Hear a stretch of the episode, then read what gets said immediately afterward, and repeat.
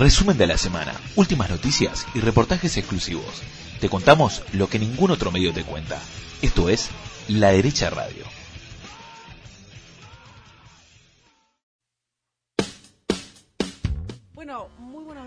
O buenas tardes, o buenas noches, no sabemos cuándo nos van a escuchar. Estamos en una nueva entrevista de La Derecha Radio, el programa que hacemos junto a Juan Dou. ¿Cómo estás, Juan? ¿Cómo andás, Cari? Perfecto, perfecto. No podría estar mejor Con esta ola de calor. acá, en Libia. Escúchenme una cosa, tenemos a nuestra a nuestra querida amiga como entrevistada la candidata a diputada Victoria Villarruel. ¿Cómo andas, Vicky? Hola Karina, hola Juan, ¿cómo andan? Le dimos un poco de suerte, ¿no? Porque la última entrevista fue antes de las elecciones. Somos re suerte, Somos, somos, sí, sí. Sí, estamos muy bien. somos re suerte. Le vamos a ganar a Santoro. Ah, Sí, espectacular. Todos. Y que Los Heller Santoros. quede afuera. Sí, todos los Santoros, qué horror, ¿no? Este, sí, lo más importante es que Heller quede fuera. Lo Sí, tal cual. es que.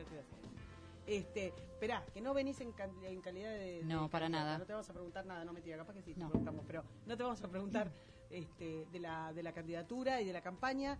Sí te queremos preguntar sobre el tema mapuche. Mm, Venimos cubriendo eh, no solo lo que está pasando en Argentina, sino lo que está pasando en toda la región. Sabes mucho del tema. Sos de las pocas personas que entienden lo que pasa y que no lo usaron políticamente y que no dijeron primero, uy, pobre Maldonado y después no Maldonado. No, no, no hiciste estos flip en el aire que están Mm. haciendo los políticos. Así que nos interesa mucho tu punto de vista. Primera pregunta la largo yo. mm. ¿Por qué ahora? ¿Por qué en medio de la campaña? En realidad este es un tema que está explotando en la campaña, pero viene eclosionando desde hace bastante tiempo. En los últimos cinco años pasó de todo, en la Patagonia principalmente, pero también en el norte del país, porque hay otras etnias indígenas que también están alegando ser pueblos originarios. Y esto se acentuó a partir de las prórrogas que se están dando sistemáticamente desde el año 2006 de una ley en particular, que es la 26.160, que es la ley de emergencia que em, lo que hace es suspender los efectos de- del desalojo de todos aquellos que, alegando ser pueblos originarios, usurpan tierras, sean tierras fiscales o tierras de propietarios privados. Esta milonga empezó con, con los Kirchner. Empezó en el Pero nunca 2006 paró. con Néstor, Claro. Eh, empieza en el, en el 2006 con Néstor, se prorroga y la última prórroga fue durante el gobierno de Macri en el 2017 Claro. por unanimidad, porque Sí, sí. ahora nos están diciendo que faltan cinco senadores, faltan cuatro diputados, no sé, para Venezuela, pero la realidad es que después son ellos los que por unanimidad votan que se siga sosteniendo el estado de violación a la ley en la que se está configurando en cada una de estas usurpaciones. Eh, bueno, ahora la ley se tiene que votar de nuevo, por eso la traigo a colación, porque vence el 27 de noviembre esta ley. Senadores, ya lo aprobó. Senadores la acaba de aprobar. Falta eh, diputados. Y ahora fue a diputados. Eh, esta ley nuevamente prorroga por cuatro años más, o sea que hasta el 2025 estarían todos los procesos de desalojo suspendidos. Quiero decirles algo. Una cosa es que vos ordenes, que vos hagas el ordenamiento de los pueblos originarios en el año 2006. Y otra cosa es que vos al 2021 hayas agregado un montón de pueblos originarios que 15 años atrás no tenían nuevos. carpeta.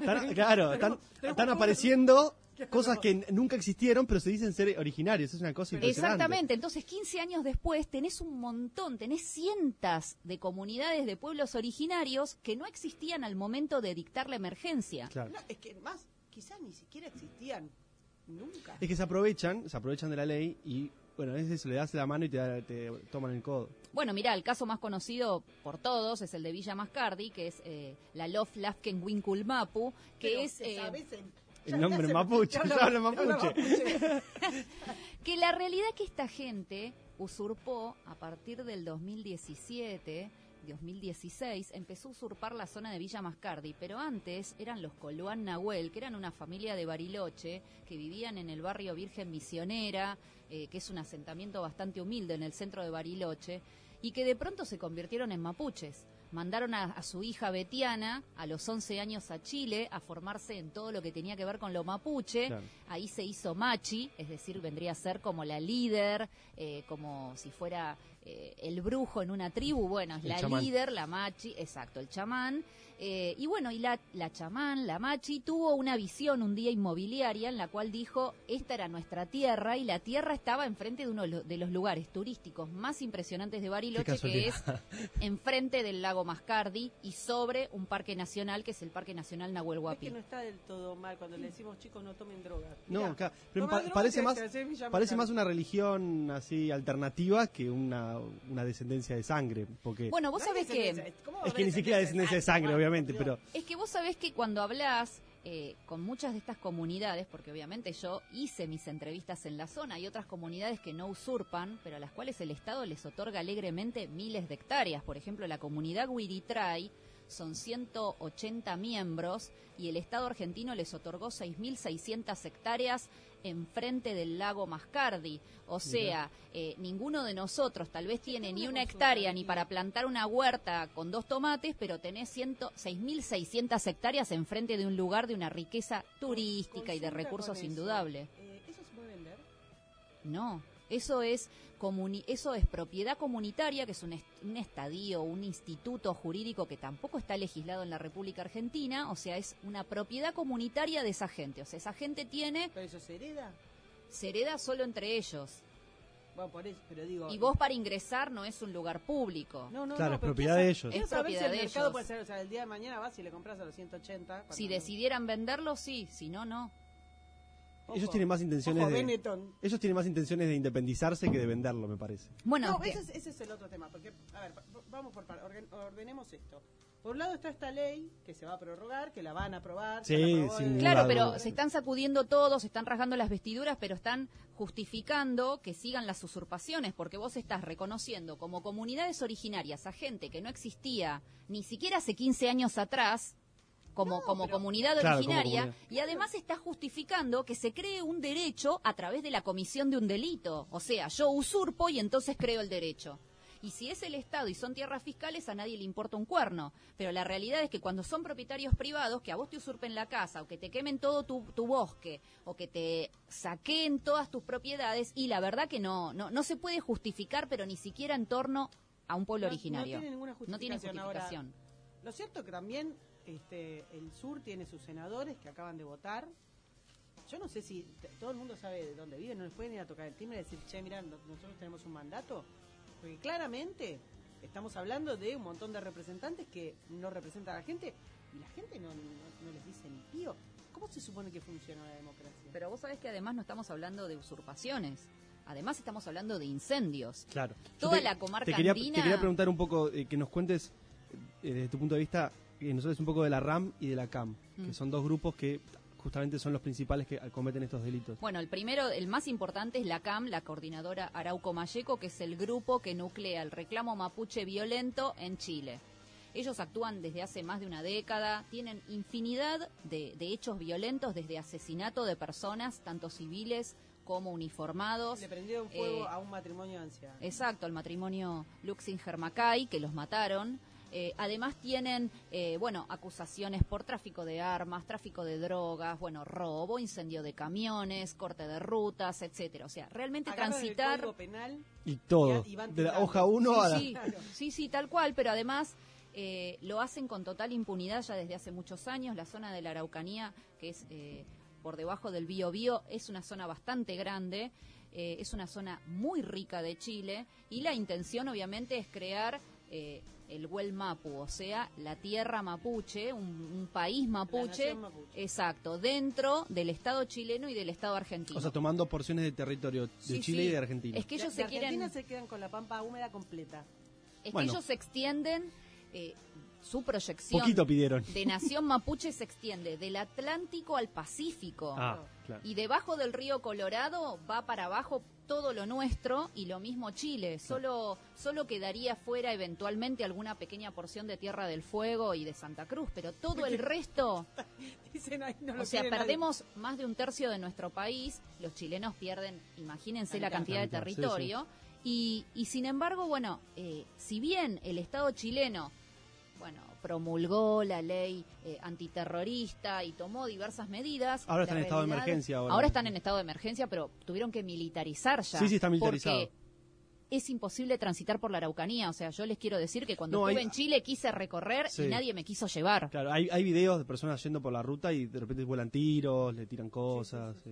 Eh, no hay ningún tipo de respeto a la ley, es una, una zona a la cual el Estado no llega y cuando llega pasa como pasó en uno de los últimos allanamientos, hará un- unos 3, 4 meses, donde en un allanamiento muy grande mataron a uno de los carabineros que iba. Bueno, de Eh, hecho, hace no mucho también tomaron el ayuntamiento de la Araucanía. Sí, bueno, Hace- el año pasado, no me acuerdo Sí. si fue diciembre o noviembre. eh, el ayuntamiento, por ejemplo, en Temuco es sumamente violenta la situación. Aparte aflora todo, porque no es solamente que aflora el tema mapuche. Y acá quiero hacer una salvedad. Chile tiene un millón ochocientos mil mapuches. ¿Por qué? Porque es una etnia propia de Chile. Nosotros Claro, son acá, chilenos, claro. Exacto. Nosotros acá tenemos como mucho 80 mil, 100 mil mapuches. O sea, esta no es una etnia propia de la República Argentina. Importa poco porque en realidad lo que importa es si vos venís a vivir a Argentina, respetá la ley del Estado argentino y chau. A vos nadie te va a decir, tenés que ser tal o cual cosa, pero respetá la ley. Acá el problema es que en nuestro país quieren hacer un país. Por esa razón están apoyados también por tipos que en la década del 70 y trataron de hacer lo mismo en Tucumán. Entonces, hay todo un entramado eh, de gente en la que incluso participan hasta los kurdos, por ejemplo, se registró la presencia de Sí. kurdos en Chile, eh, por supuesto no miembros de la FARC. Son las, son las, em, hay una cosa que, que se suele decir permanentemente cada vez que se habla de- de la- del conflicto mapuche, la cuestión mapuche, y se hace eh, alusión a un señor que se autopercibe mapuche y que tiene un blog en Bristol, en, en Gran Bretaña. Y entonces hay to- toda la conspiranoia de- del imperio, este, los piratas que vienen, bueno. Esto, ahora nos das tu punto de vista, pero me parece que, que no viene por ahí y, por el pobre tipo no existe. Más allá de que sí, puede haber, no sé, se puede haber reconectado con otros. Y acá hay una cuestión clara que tiene que ver con Cuba, con Venezuela, con el entrenamiento de gente que, que- que viene haciendo terrorismo, con la financiación del narco. Y, y es una- un sistema que está absolutamente probado y, y que, y que podemos reconocer cómo está funcionando. Que en Chile estalló hace dos años, que en, en Colombia posiblemente, di- digamos, destrozó la institucionalidad eh, colombiana, que Venezuela ni hablemos, y que en Argentina está aprendiendo. Y es gente que se va a entrenar a Cuba como en los mejores años de, de Sí, o a, Montevideo. o a Siria o a Palestina. No, no, pero van, o sea, va- hay, hay, em, programas instaurados por Fidel para indígenas. Sí, para sí, sí, sí. Que les dice, viste, que los, los- los- eh, ese- Viene a estudiar medicina, sí. vienen a estudiar medicina, no saben ni tomar el- de- de- la fiebre. pero- Bueno, yendo a lo primero de tu pregunta, lo de la Mapuche Nation, eh, que es el blog del cual, del cual hablas que tiene en efecto sede en Bristol la oficina. Bueno, el tema es que desde 1965 hay una ONG que tiene estatus consultivo ante la ONU que se llama Hospice Stella y que hace el, eh, inició el reclamo por los derechos mapuches sobre los territorios de Argentina y Chile. Pensá también que tenemos hasta el día de hoy el reclamo de el reino de la Araucanía y la Patagonia, encabezado por un francés. Frédéric I está en este momento alegando ser el rey de la Patagonia. Esto tiene sede en Francia. Entonces, hay todo un entramado de ONGs y de europeos que están teniendo distintos, eh, distintas, eh, valga la redundancia, reclamos, distintas eh, pedidos sobre porciones del territorio argentino y, chileno, y que esto no es combatido por la comunidad mapuche realmente originaria de, de Chile principalmente, ¿no? Al contrario, sostienen la relación. Entonces, eh, tengamos presente eso. Después, es verdad que hay un poco de conspiranoia, pero eh, en el caso, eh, yendo a lo concreto realmente, Argentina, de perder parte de su territorio, no solamente va a perder la proyección antártica, por eso también hay toda una, una cuestión que debemos mencionar con el avance de Chile sobre el extremo sur de nuestro país. Eso también complica nuestra proyección antártica, la cual a su vez ya está limitada por eh, la presencia de Reino Unido en las Islas Malvinas. Entonces, Nosotros obviamente estamos pensando, bueno, Victoria, pero no tenemos ni la matanza, al paso que vamos, y vos te estás hablando de Malvinas y de la Antártida. Sí, está bien, perfecto, pero el problema es que Argentina es la octava extensión territorial del mundo y pronto, si seguimos así con los políticos y los senadores que tenemos y los diputados que tenemos, nos vamos a quedar todos adentro de la general, en los límites de la General Paz y declamando un país que, perdimos. Una vez que lo perdés, no lo recuperas nunca más. No se recupera más, pero además no se recupera más porque ya ven lo que está pasando con una simple ley, una ley que prorroga la comisión de delitos. Y de nuevo, estamos hablando de comunidades que muchas veces no hablan ni siquiera el idioma que alegan, porque estamos eh, haciendo foco en el tema mapuche, pero en el norte está pasando lo mismo, por ejemplo, en los valles calchaquíes. De hecho, mañana arranca el foro el foro de Tucumán, donde se van a tratar todas las usurpaciones que hay en los valles calchaquíes, y ahí tenés el caso de gente que alega ser diaguita calchaquí, que no habla el idioma, porque los, los diaguitas están extinguidos hace cientos de años, no hablan el idioma y, por ejemplo, son hijos o de alemanes o son funcionarios de los gobiernos. Perdón, porque hay un tema que, que me parece que no lo estamos viendo nosotros desde... Como, como que nos dan la receta y nosotros aceptamos a pie juntilla. Cualquiera puede, cualquiera puede agarrar y percibirse cualquier cosa. Esto es válido. O sea, cualquiera de los que nos está escuchando, si tiene la voluntad y un poquito el cuero para decir, yo me percibo ona, ponele, o no sé, cualquier cosa. cualquier cosa. Cualquier cosa que se le ocurra. Lo que vos quieras. Va, interpone un recurso. Sí, exige, algo. Le hacen un expediente. Y una vez que te hacen el expediente, Juan, ya está, quedaste. Te ampara la prórroga esta que, de la que está hablando Vicky. Te vas instalando, empezás a hacer negocios, empezás a hacer acuerdos, empezás a cobrar peaje. Obvio, sí, Y ni siquiera tienes que ser tan violento. Por eso digo que distingamos. Siempre te dicen, ay, no, los mapuches buenos, los mapuches más. No son verdaderos mapuches. No son violentos. Hay mapuches que no son violentos y estos son violentos, los mapuches no son violentos. Hay mapuches que no son violentos. Si mañana se divide la Argentina y hacen la nación mapuche, ¿de qué lado van a estar? Primera, primera, primera cuestión, el tema del, del mapuche bueno, el mapuche malo a nosotros como argentinos no nos tiene que importar la genealogía. ¿Qué nos importa si lo que tiene que ser es argentino o extranjero? Fin. A, los, a los fines de la ley argentina, lo único que importa es si vos sos argentino o procedente de otro país. Punto. Ahora, si vos te querés percibir eh, del planeta, si te querés percibir, viste, de Star Trek y viniste de algún lado, bueno, hacelo, pero a, los, a los fines legales, o sos argentino o sos extranjero. Entonces, lo que, lo que ya partimos del tema de si buenos son buenos son malos. Primera cuestión, a los buenos se les están otorgando leyes, se les están otorgando tierras por las buenas. Claro, mucho y son tierras que también son del pueblo argentino, que también son de las generaciones venideras, que son tierras productivas, que son tierras que tienen finalidad a veces geoestratégica para el país o geopolítica y se están regalando alegremente por la demagogia de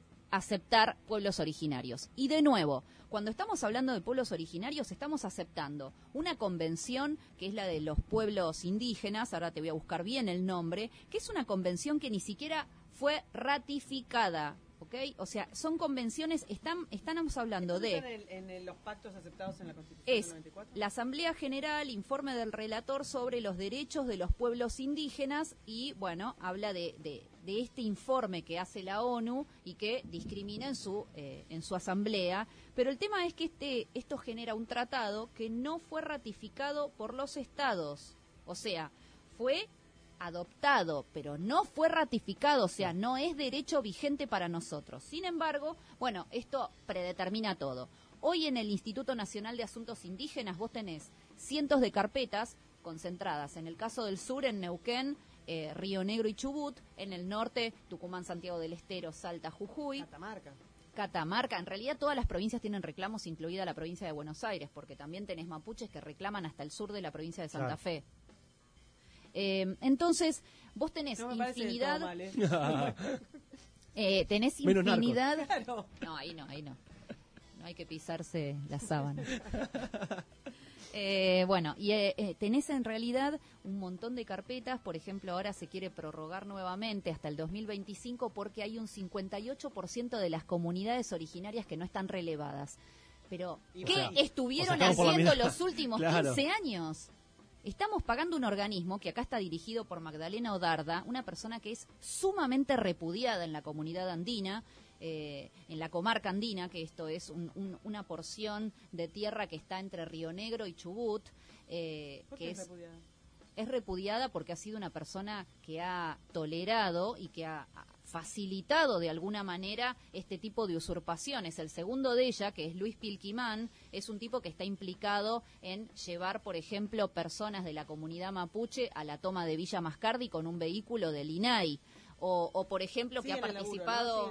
sí, sí, es que acá nadie renuncia. ¿Entendés? acá no renuncia ni lo hacen renunciar. Acá nadie tiene ningún tipo de dignidad. Em, Yo quería, volviendo un poco para atrás, nos hablaste un poco de, de, Cam. Hablanos de Ram y de John Eswala. Quiero que quiero que nos expliques. Porque es un poco es un poco del, de donde surge bueno, todo el Flogger es el hermano. Ahí tengo que aclarar, el Flogger es el hermano. Claro, es verdad. son ah, son dos impresentables, pero el Flogger es el hermano. que también se te percibe mapuche igual. Son mellizos de distinta madre. entonces la cuestión es que, bueno, habíamos hablado de la CAM, es, el, eh, es un grupo sumamente violento y es el que inspira a la resistencia ancestral mapuche, la RAM, que inicialmente se llamaba Resistencia Armada Mapuche. Después le cambiaron el ah, Armada por Ancestral. Que sea un poquito más amigable. Para que sea un poco más polite, seamos todos más amigos. Igual están armados, ¿eh? Igual están armados, claramente, sí, sí, sí. Y, y, bueno, y ellos tratan de replicar eh, lo que hizo la CAM en Chile. De nuevo, no tenemos tanta cantidad de mapuches en nuestro país. De todas maneras, perdón, la, RAM, o sea, la, del lado argentino, se está nutriendo de este, sectores, digamos, carenciados, marginales del, sur, de Río Negro. O sea, no es que se está nutriendo. Y, si necesitas un millón de pobres, tenemos cualquier. Nosotros, si hay algo que podemos producir, digamos, y, en cantidad y, y de muy buena calidad, son pobres, ¿no? Entonces, eh, la leva de estas organizaciones eh, se está produciendo en los barrios marginados de, por ejemplo, Bariloche. Claro. O sea que en dos minutos te lleno RAM en lugar de 180 mil, un millón. No me cuesta nada. Sí, eh, la situación en el sur, sacando lo, lo, que tiene que ver con lo turístico o con la industria minera que está totalmente frenada o la industria forestal, son logra, logra que en la población haya una emergencia económica enorme, hay asentamientos y villas que crecen constantemente en todo el, en, todo el, alrededor de Bariloche. Ahora, esta situación no el Estado provincial no la resuelve, porque ahora Beretilnec, que no ya no es gobernador, se empieza a sacudir y empieza a decir, oh, bueno, ¿por qué no aparece el gobierno nacional a darnos seguridad? Pero cuando él era gobernador, bien que se callaba la boquita mientras se constituía todo este, todo este caldo que finalmente explota ahora. Pidió, eh, la, gobernadora pidió ayuda cuando cuando su propio digamos cuando ya no daba más hacer cuando atacaron no cuando atacaron una sede del gobierno exactamente. Sí igualmente el año pasado Arabela Carreras la gobernadora de Río Negro fue apedreada por los mapuches de Villa Mascardi y ella después dijo no bueno no pasó nada o sea ellos mismos disculpan esta situación Nadie pide, y acá de nuevo, yo no pido ni represión, ni violación a los derechos humanos, no, pero ¿sabes qué pasa? Que siempre nos, nos endilgan eso, y yo lo que pido es respeto a la ley, porque si yo voy a apedrear a alguien, a mí me llevan, pero de una patada a Ezeiza, Hay un punto acá a, quedarme ahí por los siglos de los siglos. Con lo que pasó entre Alberto y la Carrera. Nadie le va a tocar un pelo a un mapuche así se esté fileteando al último oso panda bebé no lo van a hacer. Arabela no lo va a hacer. Y es por eso que después de que no hizo absolutamente nada. Que Alicia se lo vos, Alberto. Eh, cuando, le, cuando ya está totalmente desbordada por su propia este, ineficacia, le pide a Alberto porque ella no quiere quedar con los dedos pegados. Eh, Alberto tampoco, igual. Alberto tampoco quiere quedar con los dedos pegados. Y ahí se matan entre ellos. Ahora bien, y ahora vuelvo a preguntar. Y también te lo pregunto a vos, a ver qué pensás. este, mm, acá hay un punto y es que estalla, lo, los mapuches tienen este, este mm, reclamo y este, este, este las antorchas prendidas, las tienen hoy y las tienen dentro de 15 días. No es necesario hacer el quilombo ahora, en medio, o sea, porque esto le, le pega en, en la base a Alberto. Entonces, consultale, a ver. No, pero el tema es el siguiente. El verano es el momento más violento en el sur. ¿Por qué? Porque es el momento en el cual, por ejemplo, una de las herramientas más útiles para lo que ha sido la violencia mapuche en el sur son los incendios. Y este es el momento ideal para hacerlo. A partir de noviembre empieza a haber incendios constantemente en esa zona. Entonces eh, empieza a haber incendios constantemente. De hecho, cuando yo fui en marzo de este año, sí, de este año a, a Bariloche, eh, llegué el día en el que comenzó el incendio del Bolsón, que fue devastador. Pero previamente había habido en febrero el incendio en Cuesta del Ternero, también cerca del Bolsón. o sea que este, es, este es el momento en el que empieza a confluir toda la acción violenta. Si vos tenés presente además que Chile acaba de militarizar, con lo cual todo lo residual de ellos viene para nuestro lado y como es verano o empieza a hacer calor, los pasos fronterizos son fácilmente transitables, a nosotros lo que se nos viene es un verano de infierno. Sí, yo creo también hay una cuestión electoral. Porque yo entiendo esto, entiendo la temporada de, la temporada de ataques. La temporada de ataques, pero podían esperar dos semanas. No, para mí es por el tema de las elecciones. A ver, eh, en Río Negro, Arabela también eh, presenta sus listas, presenta sus, o sea, la gente pide seguridad y ella no quiere, o sea, ella quiere las dos cosas, quiere lograr seguridad para su para sus votantes, pero no quiere quedar mal pegándole a los mapuches. las dos cosas, quiere no hacer nada y, hacer la plancha. O sea, quiere quiere no hacer nada y que se le solucionen las dos cosas y quemarlo a Alberto, que ahora ya es como una eh, todo el mundo le pega a Alberto. Bueno, te tenemos que quemar. Bueno, vení, ya estás recontra quemado. Fácil. Es el enemigo, claro, es, sí, Está bien, pero partamos de la base que, que el, indigenismo este, de la región es un indigenismo bancado por el Foro de San Pablo. O sea, ¿para qué quieren toda esta gente que le vaya mal a Alberto? No tiene el menor de los sentidos. Esta gente recibe planes. A ver, porque para que se entienda. Para, antes, antes de ir a lo del foro. Mapuche, qué sé yo. Además, recibe subsidios, planes sociales. Bueno, por eso. Ah, pero antes de ir, antes de ir a eso, me gustaría, Vicky, que nos, diga, nos cuentes un poco la relación que existe entre la RAM y Montoneros. Porque hay, hay, hay varios ex montoneros, digámoslo así, que aparecieron en, militando con los mapuches, eh, raramente, entre comillas. Bueno, primero hay mucha cantidad de ex montoneros que están operando en la zona, en la zona de Bariloche y digamos de Río Negro y de Chubut. Primero hay mucha cantidad de montoneros y ex terroristas que están en el gobierno.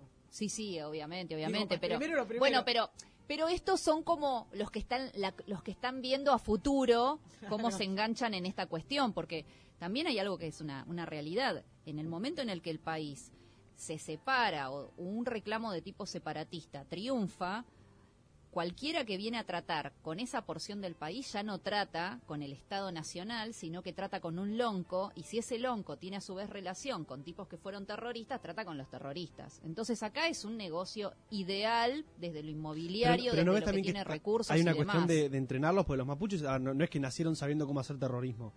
bueno, pero mira, ellos tienen un, ellos tienen, están viniendo de Cuba, pero bueno, algunos, algunos. de Venezuela los están entrenando ahora, o sea, hacen las becas y los tienen allá y te, puedo mostrar las webs, los acuerdos que tienen, les, los están entrenando en uso de armas, o sea, los están entrenando, entrenando y bajan entrenados. Ahora, es cierto que lo que te está diciendo Juan es que de pronto tenemos eh, un montón de gente defendiéndolos y, lo más grosso, porque una cosa es, no sé, que estaba perdida por ahí. Bueno, está, a ver, está Eduardo Suárez, que es de la gremial de abogados. Es un tipo poco conocido, pero es un tipo que estuvo detenido, por supuesto cobró una millonada por, por haber estado detenido por sus actividades terroristas. Él, con la gremial de abogados, es el que representa los reclamos legales. Por ejemplo, hace pocas semanas atrás representó a María Nahuel, que es la madre de la Machi, que tuvo el sueño inmobiliario del que ah, hablábamos antes que tenía una causa penal y el abogado defensor fue él. Después tenés, por supuesto, a Vaca Narvaja. Vaca Narvaja se presentó como intendente, se tuvo que retirar para no afectar la lista del kirchnerismo, pero es un tipo que con la mujer, que se llama María Fleming, que también fue montonera, están operando en la zona. Después tenés... sí, sí, exacto. Bueno, es, eh, son los padres del ex yerno de Cristina. Eh, después tenés a Julio Cesarurien. Julio Cesarurien fue oficial de la Armada y luego eh, participa en, el ataque a la ex escuela de mecánica de la Armada en el 72 y a partir de ese momento integra formalmente Montoneros. De hecho, Julio Cesarurien con otros marinos que se cruzaron a Montoneros, que formaron parte, son los que hicieron el Código de Justicia Revolucionaria de Montoneros, que es un verdadero manual militar, o sea, su formación militar les fue óptima para eso. Eh, con lo cual tenés, bueno, por supuesto, Perdía también, Perdía es abogado, Perdía estuvo incluso en las tomas del año pasado en Guernica, o sea, ellos están muy en claro de que lo que viene para Argentina es la fragmentación, esa es la verdad. Sea, apuestan a eso apuestan a eso, pero volvieron mejores. Volvieron mejores, volvieron mapuches. Claro, volvieron mapuches. y no quisiera que nos olvidemos en este contexto de el eh, embajador argentino. Bueno, el embajador, claro, Bielsa. Bueno, Bielsa también fue montonero. Imagínate que, obviamente, cualquier embajador, cualquier eh, representación diplomática tiene que garantizarle a los detenidos de su nacionalidad en un país extranjero, si el tipo es el representante de Argentina, lógicamente tiene que estar eh, entre sus actividades como diplomático vigilando que, los, que en los procesos se respeten las garantías constitucionales del debido proceso. Ahora, ¿qué sucede? Que, una, que eso lo hace el cónsul, no lo hace el embajador que se traslada más de 700 kilómetros a Temuco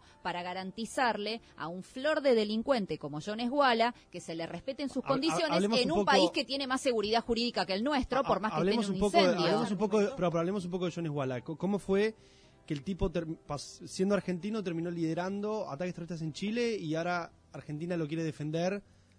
Bueno, Jones Walla está acusado por, por el incendio de una, de una finca en, en Chile y está condenado a nueve años y medio de prisión. Eh, ya está, fue, fue extraditado por la Argentina, está preso desde el 2018, o sea que lleva más de tres años. Eh, es el mismo proceso que la machi inmobiliaria, o sea, en algún momento ellos descubren que la, que la onda viene por ahí y le apuntan los cañones, se ponen el gorrito, se cuelgan, se cuelgan todo el cotillón de que son pueblos originarios y a partir de, ese momento lo son, pero definitivamente cualquiera que te habla de John Esguala, de la familia Coluán Nahuel, todos te dicen, no, no eran personas de, no eran personas que tenían militancia dentro de lo mapuche. Eh, pero, de nuevo, esta es una, una lucha que viene de largo alcance, 1965 hasta acá, o sea, les ha llevado un montón de años y un montón de décadas a muchísima gente. Lo que nosotros estamos viendo es el resultado más vistoso de estos últimos años. Eh, a mí me, me, gustaría comentarles que esto tampoco es un tema que viene de hace cinco minutos o de hace dos años o de cuando murió Rafael Nahuel en el 2017 o del caso Maldonado en el campo de Benetton. No, no estamos hablando de eso. Estamos hablando de que a partir de la reforma constitucional del 94, con el reconocimiento de la preexistencia de los pueblos originarios, se les reconocía su identidad, eh, artículo 75, inciso 17 de nuestra Constitución. Además, se les reconocía, eh, bueno, el respeto por sus costumbres y tradiciones y se les reconocía la propiedad comunitaria de aquellos lugares en los que vivían. Ahora, el problema que se suscita es que sobre ese articulado, sobre ese artículo que queda muy abierto y donde, por ejemplo, no está regulada la propiedad comunitaria todavía, se ha comenzado un negocio impresionante alegando ser un pueblo originario. Entonces, de a partir de allí surgieron usurpaciones, tomas. Yo siempre lo menciono porque es uno de los casos que más recuerdo. En el año 98, 98, en San Martín de los Andes, Neuquén, la comunidad mapuche vera reclamó una ladera del Cerro Chapelco porque ellos eran originarios. La comunidad mapuche vera está en nuestro territorio desde 1930 o sea, mis antepasados tienen mucho más tiempo que Son los más originarios que ellos. Tal cual. Pero, pero bueno, esta gente reclamó que una de las laderas del Chapelco era de ellos y que por ende había que pagarle un canon para que la gente pudiera esquiar. Ah, y el gobierno de Neuquén se bajó los lienzos y les reconoció un canon que pagan todos los que esquían en ese cerro, que obviamente está dentro del, del pase, por supuesto. Entonces... Eh, Anarcocapitalistas son, ¿eh? La tienen clarísima, la tienen clarísima. Entonces la cuestión es que vos tenés ya desde el 98... Que no pagan impuestos por eso. No pagan impuestos por eso. Todo ganancia y ser impuestos. Sí, sí, sí. Bueno, después además agregale eh, otros lugares donde, por ejemplo, Villa Pegüenia, que es una villa de frontera con Chile, en Neuquén también, que cuando yo estuve en el año 2008, o sea, hace muchos años atrás, me contaba gente de allá que cada un tiempo recibían la visita de gente que eran etarras, que les daban cursos de separatismo, así como de visitas de las madres de Plaza de Mayo, que, que, reforzaban esa idea, de grupos de tipo evangélicos que venían de diferentes países de habla inglesa, que también fomentaban de alguna manera, bueno, sepárense del Estado argentino. Entonces, este, hay em, em, terrorismo. Entonces yo me pregunto qué hizo el Estado argentino todos estos años que toleró todo esto, que permitió todo esto, que permite al día de hoy que se hice la bandera mapuche en igualdad de condiciones con la bandera argentina. Los chicos están jurando por la bandera. Exacto, que permite que en el himno de la provincia de Neuquén se mencione la, tradición mapuche como cuando todos sabemos que no es un pueblo originario de la República Argentina. Contanos un poco de eso. ¿Cómo fue que llegaron los mapuches a la Argentina? Porque en realidad los que estaban acá eran los tehuelches.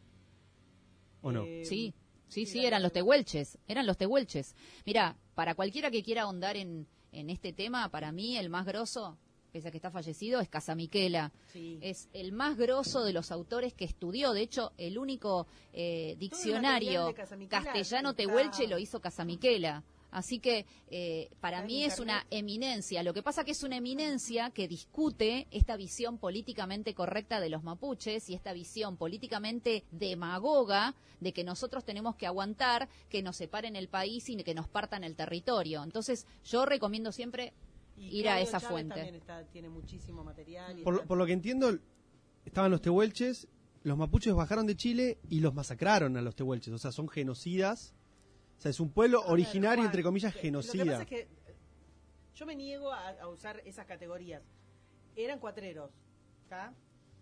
Y, y lo que así, y en el momento en el que domestica, digamos, en que se hicieron de muchos caballos, afanando, por supuesto. Ah, bueno, está bien. Este, y cautivas. por, eso, se digamos, dedicaron su, su manera de, vivir era entrar, el malón, robar, cuatrerear, tomar cautivas, violar, este, matar niños, mujeres, venderlas, venderlas como esclavas en Chile.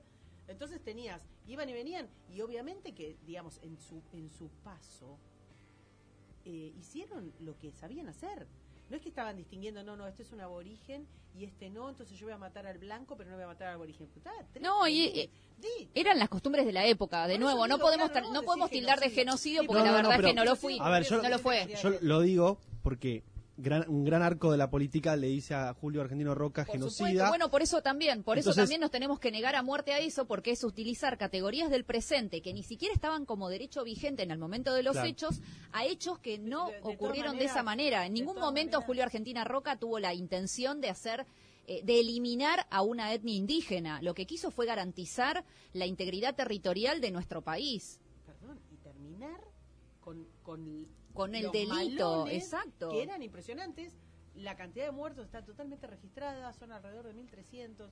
No hay, que es mucho menos de la mitad de lo que mató Rosas en la primera campaña, que también fue parte de lo que se estaba haciendo. O sea, Rosas estaba recibiendo, le estaban afanando todo y fue lo que hizo. Digo, no ya está, ya está con el tema de Roca, ya todo el mundo sabe. El que lo sigue sosteniendo es como el tema de los 30.000 desaparecidos y demás. Es que, ¿sabes qué pasa? que abrazar a, un, a una consigna sabiendo y ya ultra probado que es una mentira, bueno, es fenómeno, te abrazás una mentira. Ahora, otra cosa es esto de estar diciendo, bueno, entonces los mapuches vienen de Chile y los que estaban acá eran los tehuelches, los diaguitas, qué sé yo, y ellos los masacraron. Er, es era un pueblo agresivo y su forma de vida era el cuatrerismo. ¿está? Y la venta de esclavos y todo lo demás. Fenómeno. Ahora, si los tehuelches nos hacen el reclamo de tierra, ¿vale? No, claro, no. Entonces dejemos, o sea, no me importa tres belines lo que pasó hace dos siglos. Pero ni siquiera está bien decirle pueblos originarios entonces, porque son originarios de ningún lado. No hay originariedad posible. Está bien, pero si vos vas si vos vas a Estados Unidos, si vos vas a Estados Unidos, tienen pueblos originarios, realmente originarios que estaban ahí desde antes que lleguen cualquier tipo de europeo.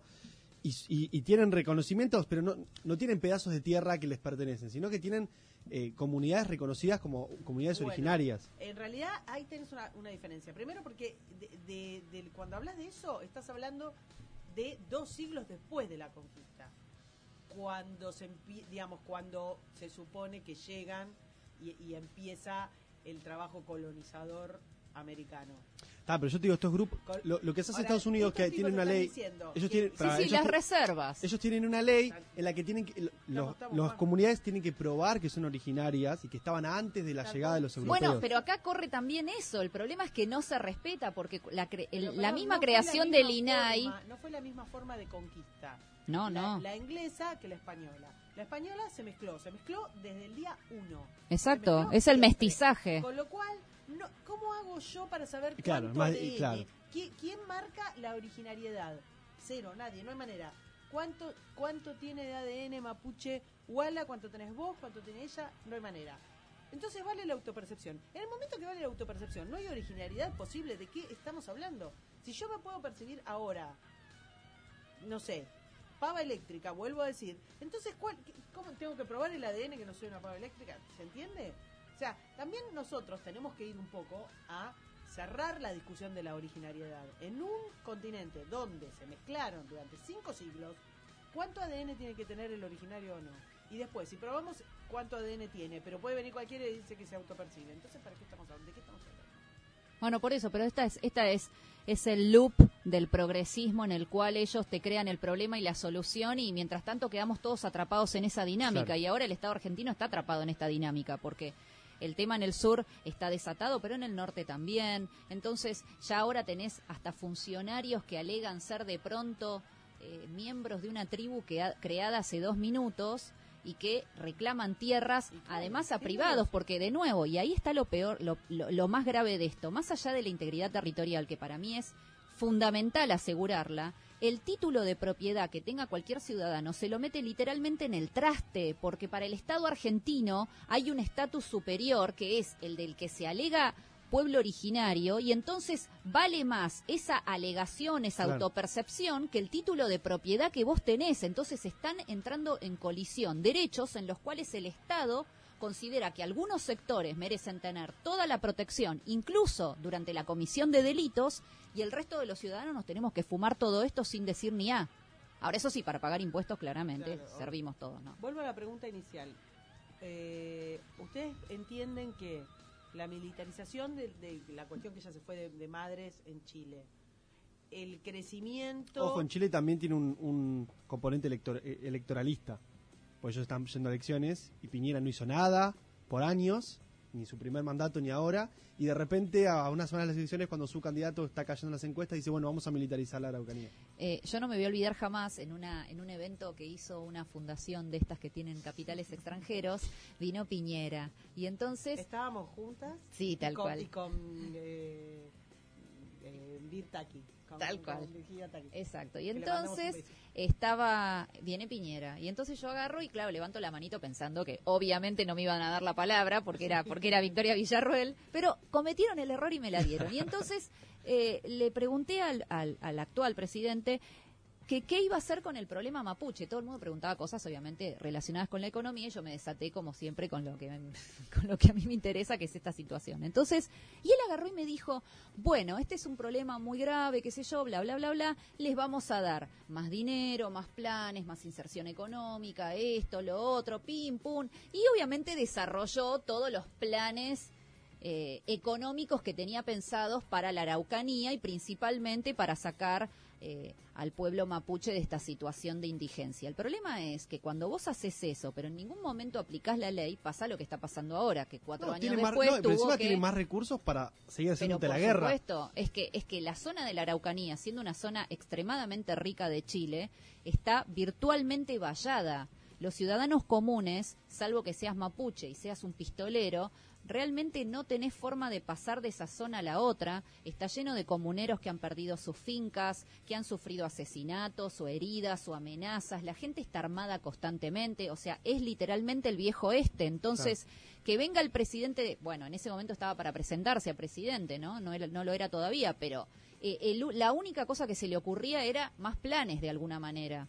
Entonces, están, el progresismo en el fondo muere bajo sus propias reglas y esto es lo que le está pasando a Chile, más allá de toda la situación en la cual el Foro de San Pablo tiene que ver con todo lo que ha pasado desde octubre del 2019 hasta acá, donde Chile está conociendo las mieles del comunismo en primera persona.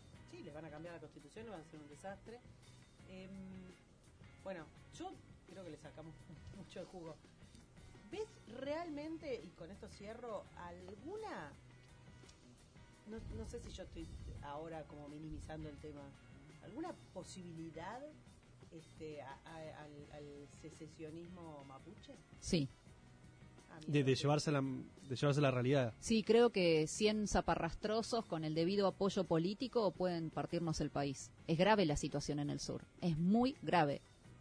No existe el derecho de propiedad, no existe la integridad territorial de nuestro país. Tengan ustedes presente que la comunidad Millayanco Zafraslafra, eh, no se llama así, ¿eh? eh reclama, por ejemplo, 700 hectáreas que son de la Escuela Militar de Montaña. Hola, si vos ya te le animás a los militares, es porque literalmente el Estado argentino se bajó los calzones sin problemas. Entonces, sí veo posibilidades de separatismo. Veo que es muy grave y por eso estoy todos los días hablando de este tema. Perdón, y agrego, en Chile si gana el compañero Boric, está más cerca todavía. Porque Boric es muy de. Ahora en campaña se hace el que, bueno, no, eso hay, hay, que ver los más complejos. Pero el momento que llega al poder es como Pedro Sánchez en, España. Les va a dar todo. Les empieza a dar, da, ¿qué no, crees? Bueno, aparte tenés otra cosa que es lo mismo que le pasa a Alberto. Ponele que el tipo quisiera, por, por una cuestión de que, no sé, que le, conviniera enfrentarlos. No hay manera. o sea, no hay manera, su base ideológica, su base de sustentación electoral, no se bancaría que, que le lastimen, que, que tengas que ponerle una curita a, a un indiecito. O sea, no hay manera, aunque quisiera. De, hecho, mirá lo que le pasó. Le pasó a Macri, por Dios. Y, la mitad, o sea, dejaron sola a Bullrich y la mitad. Ah, con lo de Maldonado, Con lo de Maldonado y con lo de Nahuel. Este, y mirá lo que le pasó a Piñera. O sea, no resiste el, el entramado político-cultural de toda nuestra región la represión, que no se puede decir, no sé por qué no se puede decir, que, si alguien te tira piedras, te, le prende fuego a un matrimonio de ancianos, qué sé yo, hay que reprimirlo. Bueno, no se puede decir. Bueno, si no se puede decir, decir, menos se puede hacer. Así que Imagínate lo que puede ser lo de Solo quiero decir una cosa. Lo que estamos viendo es el etnonacionalismo, que es una corriente, obviamente, en la cual lo que importa es la pureza de tu sangre. O sea, más nazi no se consigue. Entonces, por esa razón, me parece fundamental que los argentinos vayan despertando porque vamos a perder la Patagonia gracias a tres tipos apoyados por gente que está en el gobierno, sea el gobierno que sea, porque ahí de nuevo tengo que bajarle la caña a todos los gobiernos porque todos han hecho las cosas mal y han dejado que avance esto. Y ahora, en noviembre, antes de que pueda asumir cualquiera de los que nos estamos candidateando al Congreso, se va a votar nuevamente la prórroga de la ley 2660. O sea que estemos despiertos y démonos cuenta que mientras nos hablan de 5, 20 o 50 mil diputados, la realidad es que están votando en contra de los intereses del Estado argentino y en contra de todos los que podamos ser propietarios de un pedazo de tierra. Gracias, Vicky. Gracias. A ustedes.